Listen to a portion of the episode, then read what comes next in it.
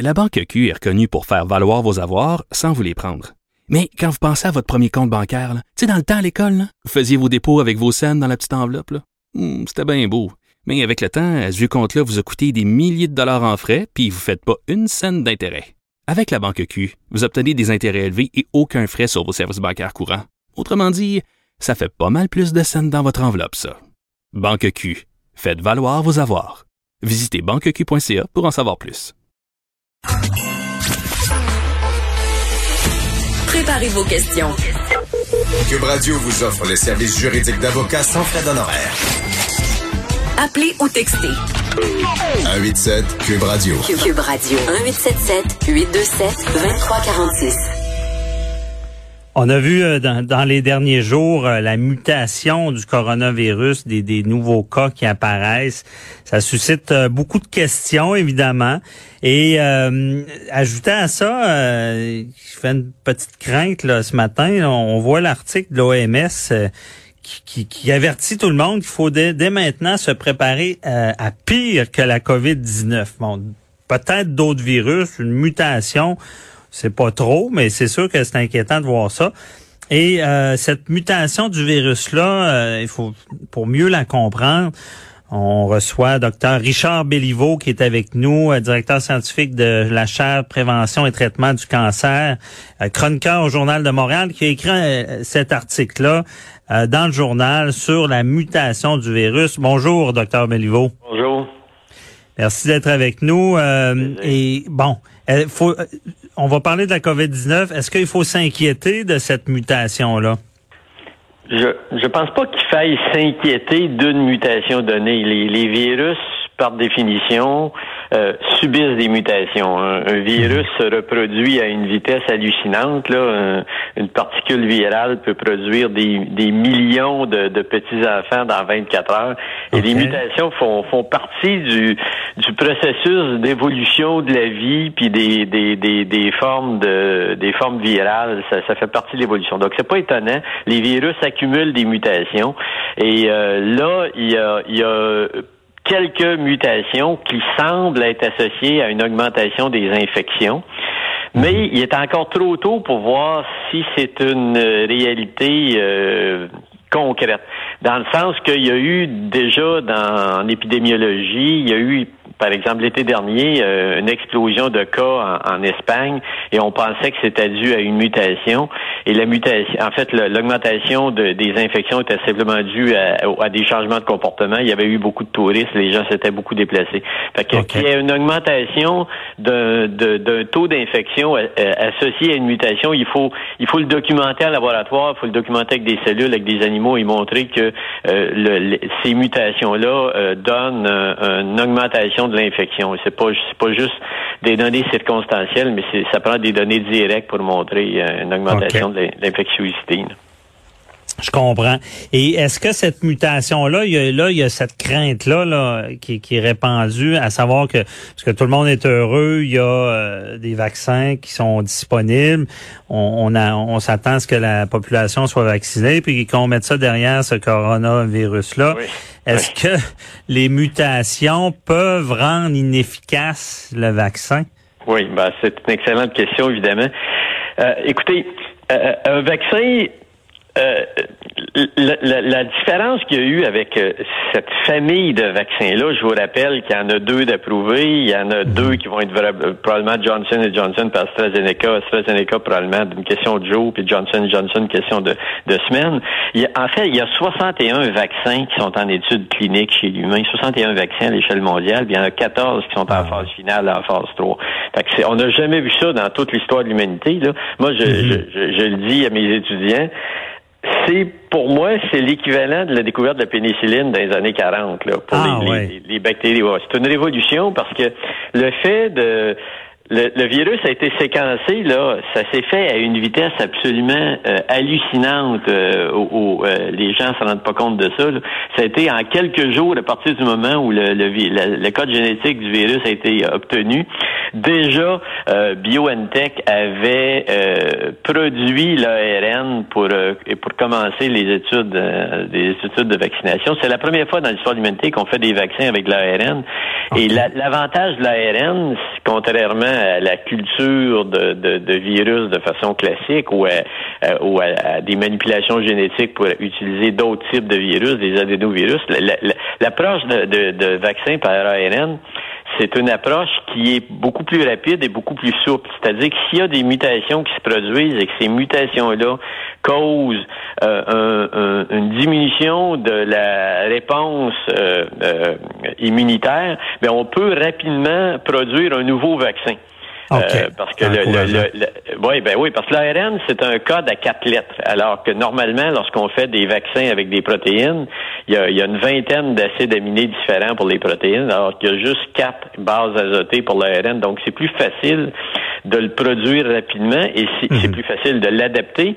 Et c'est également ça, les gens l'oublient, mais en termes de formulation pharmacologique, la variabilité qu'il va avoir entre un vaccin ARN et un autre vaccin ARN est beaucoup plus faible à cause de du, moins de lettres de l'alphabet. Il y a juste quatre lettres plutôt que 24, ce qui fait qu'une formulation adéquate d'un point de vue pharmaceutique, ce qu'on appelle la galénique ou la, la formulation classique, va pouvoir être probabvariablement transférée d'un vaccin à l'autre. Et ça, ça va nous donner une souplesse d'adaptation pharmacologique par rapport à, une réponse si jamais il y a d'autres variations. Ceci étant dit, il n'y a aucune donnée qui montre à ce stade-ci que ces mutations-là diminue l'efficacité de la réponse immunitaire.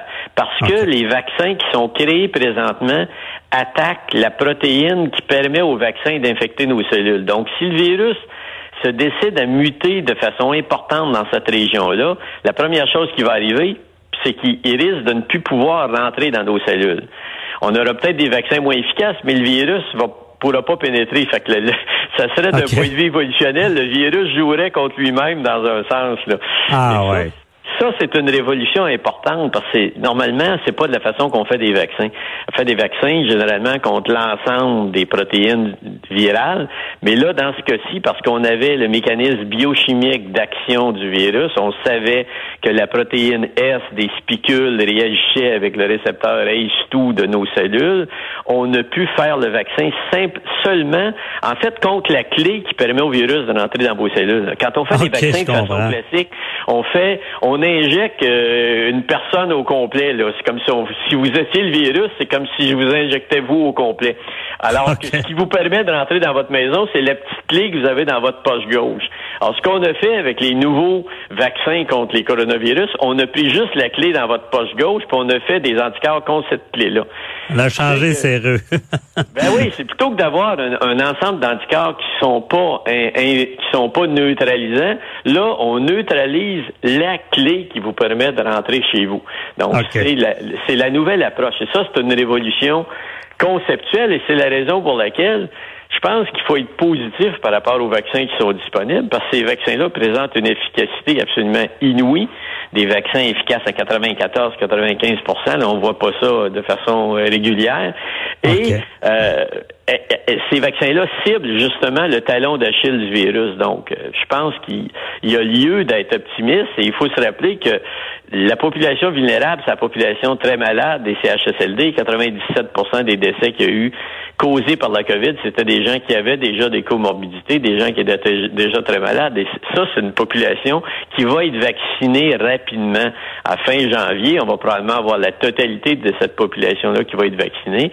Et il faut se mhm. dire qu'une fois que ces gens-là vont être vaccinés, il va y avoir, il devrait y avoir, à moins que, que, tout le monde se mette à, laisser tomber les mesures de, protection, comme on l'a vu là, dans les, les gens qui sont allés dans le sud, à moins que, que, que, que les gens, si les gens continuent à se comporter de façon correcte, on devrait voir une chute draconienne des décès parce que ceux qui meurent présentement sont ceux qui vont être les premiers à être vaccinés. Ah, c'est bon, c'est encourageant d'entendre ça. Euh, docteur Béliveau, j'ai pas le choix de vous poser une sous-question avec ce que vous avez dit là sur euh, que, que, ce vaccin-là est historique, la mobilisation, la rapidité. Oui. Euh, est-ce que on est-ce qu'avec le cancer, parce que là, on parle beaucoup de, de, de COVID-19, c'est comme si tout le reste n'était pas important, mais le cancer, c'est une maladie qui, qui tue beaucoup de gens, qui c'est un peu un ah fléau. Est-ce qu'on on a mis à l'international la même énergie pour le vaincre, est-ce, ou est-ce que euh, l'exemple de, de, la mobilisation de la COVID pourrait servir au cancer, par, par exemple? Ben, vous avez, vous avez absolument raison. Il faut, faut, faut se rappeler que au, Québec, là, euh, 80, plus de 90% des décès, c'était des gens qui étaient âgés de plus de 70 ans. C'est zéro, c'est seulement 0,5% des décès qui ont touché les moins de 50 ans. Euh, mmh. Sur les 8000 décès qu'il y a eu dans l'ensemble du Québec, il y en a une quarantaine en, bas de 50 ans. Je vous rappelle, 40 sur 9 mois, là, alors que le cancer, chaque jour, tue plus de 60 personnes chaque ah, jour au Québec. Au Québec.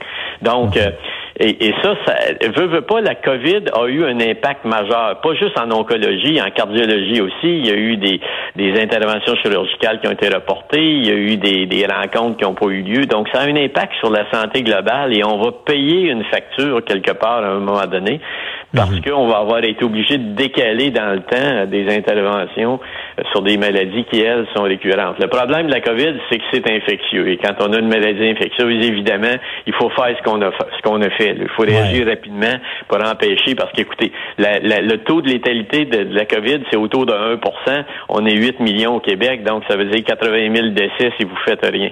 Là, on est à 8 000. On est à un dixième de ça.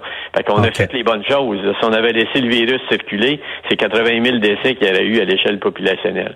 Donc, on a fait les bonnes choses. Mais là, il faut se rendre compte que, et vous, votre question le, souligne, là, euh, c'est beaucoup de, gens qui meurent chaque jour du cancer et des maladies cardiovasculaires au Québec. Et une fois qu'on va être sorti de ça, surtout avec les périodes de confinement où les gens euh, se sont peut-être laissés plus aller du point de vue entraînement, du point de vue du poids euh, corporel et ainsi de hmm. suite, des mauvaises habitudes. Il faut falloir euh, se rappeler que ce qui nous tue de façon récurrente, ça reste les maladies cardi le, cancer et les maladies cardiovasculaires. Et ça, c'est un épisode terrible dans nos vies. On n'a pas vécu ça depuis la grippe espagnole il y a 100 hmm. ans. Là.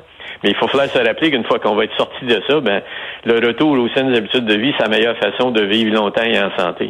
Ben oui. Mais est-ce qu'on, euh, côté recherche du cancer à l'échelle mondiale, on met beaucoup d'énergie. Euh, si on compare à ce qu'on a mis comme énergie à trouver un vaccin en peu de temps? Oui, il y, a, oui il, y a, évidemment beaucoup, beaucoup de travail qui se fait à l'échelle mondiale, mais ce qu'il y a eu de, de, de ce que la COVID va avoir permis, encore une fois, c'est d'explorer ces nouvelles approches-là et mhm. d'établir non pas juste une, nouvelle approche de fabrication des vaccins, parce que là, ces approches-là vont pouvoir utiliser contre toutes sortes de maladies infectieuses euh, et contre toutes les situations, il y a des gens qui travaillent très fort pour développer des vaccins contre le cancer et l'approche biochimique des vaccins ARN risque de faire des petits et d'engendrer une nouvelle approche euh, de la recherche pour traiter euh, par la vaccination d'autres types d'indications cliniques que les, euh, les, infections. Et ça, ça risque d'être une révolution importante dans notre approche. C'est un, également un changement d'approche au niveau politique, au niveau organisationnel, au niveau logistique. Là, on s'est fait ramasser solide parce qu'on n'était pas préparé à une pandémie comme celle-ci. Mm-hmm. Et il va y avoir des changements majeurs il y a eu des changements majeurs qui sont faits. Regardez le changement qu'on fait au niveau des CHSLD. Là, c'est pas juste au niveau scientifique, pharmaceutique, mais c'est au niveau politique, décisionnel et logistique que ces changements-là. Oui. Il y avait un problème. Il fallait faire des changements. Exact, exact. Et on va en avoir d'autres pandémies.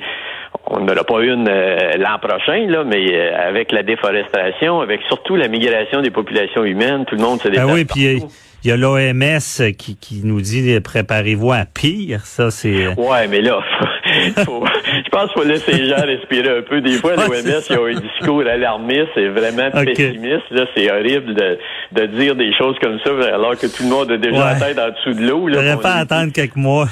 Ouais, il y en a pas attendre quelques mois. On lui dit, il y a une boîte de sauvetage, mais il y a un trou dedans. Là. Je pense qu'il faut se calmer le pompon. Là. Ouais. Ça fait 100 ans qu'on n'a pas eu de pandémie à l'échelle mondiale. Fait qu'arrêtez de paniquer tout le monde puis de faire peur à tout le monde. Là.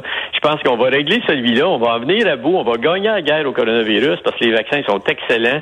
Les meilleurs cerveaux de la planète en sciences se sont mis là-dessus et ils sont arrivés. C'est un exploit hallucinant qui va faire partie de l'histoire de l'humanité, ce qu'on a vécu en 2020. Ça a peut-être été dur, mais c'est une étape majeure de l'histoire de l'humanité. On doit en être fiers il faut regarder vers l'avenir parce qu'on va avoir des solutions à des problèmes qui vont revenir, mais on va avoir des outils qu'on n'avait pas Avancé. Bon, une étape à la fois, très éclairant, docteur Béliveau, euh, sur, sur, le sujet. Merci beaucoup, bonne journée. Bonne journée à vous. Bye bye. À rester là parce que euh, on parle avec maître Frédéric Bérard. C'est une entrevue que j'avais faite cette année et euh, on revient sur la langue française au Québec. Est-ce qu'elle est en péril? À tout de suite.